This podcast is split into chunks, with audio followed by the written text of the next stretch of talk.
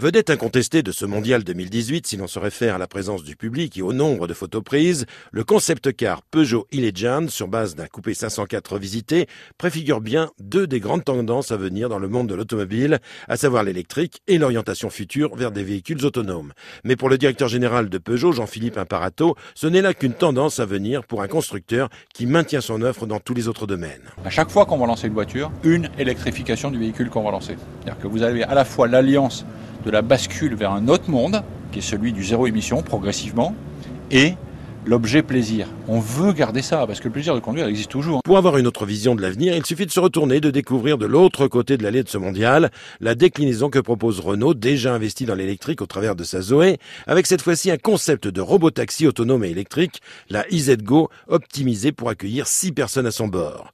L'électrique, grande dominante de ce mondial 2018 donc, il en est également question à quelques mètres de là avec la toute nouvelle DS3, Crossback, présentée aujourd'hui dans une version thermique aboutie, mais qui très bientôt, dans quelques mois, arrivera sur le marché dans une version électrique. Yves Bonnefond, directeur général de la marque DS. DS3 Crossback est là, c'est une voiture multi-énergie, nous l'offrons euh, avec des motorisations thermiques classiques ou en version euh, électrique, pure électrique. Alors chez DS, on a vraiment choisi de mettre l'électrification au cœur de la marque. À ne pas manquer non plus pour tous les amateurs de tendances à venir qui souhaitent se tenir au courant, les propositions électriques allemandes avec une Audi e-tron, une Mercedes EQC ou bien encore une Porsche Panamera hybride, sans oublier bien sûr, la Jaguar électrique I-Pace.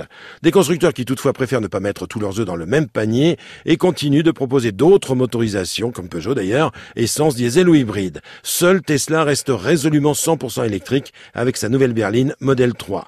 On remarquera au passage que le sud-coréen Hyundai, présent sur ce salon, est l'un des rares constructeurs à proposer toutes les tendances, thermiques bien sûr, mais aussi électriques, hybrides ou bien encore doté d'une pile à combustible hydrogène comme dans son SUV X35. Rendez-vous pour la moto dans ce mondial dimanche prochain. Et en attendant, je vous suggère un hors-série spécial auto de Science et Vie très instructif sur les nouvelles tendances.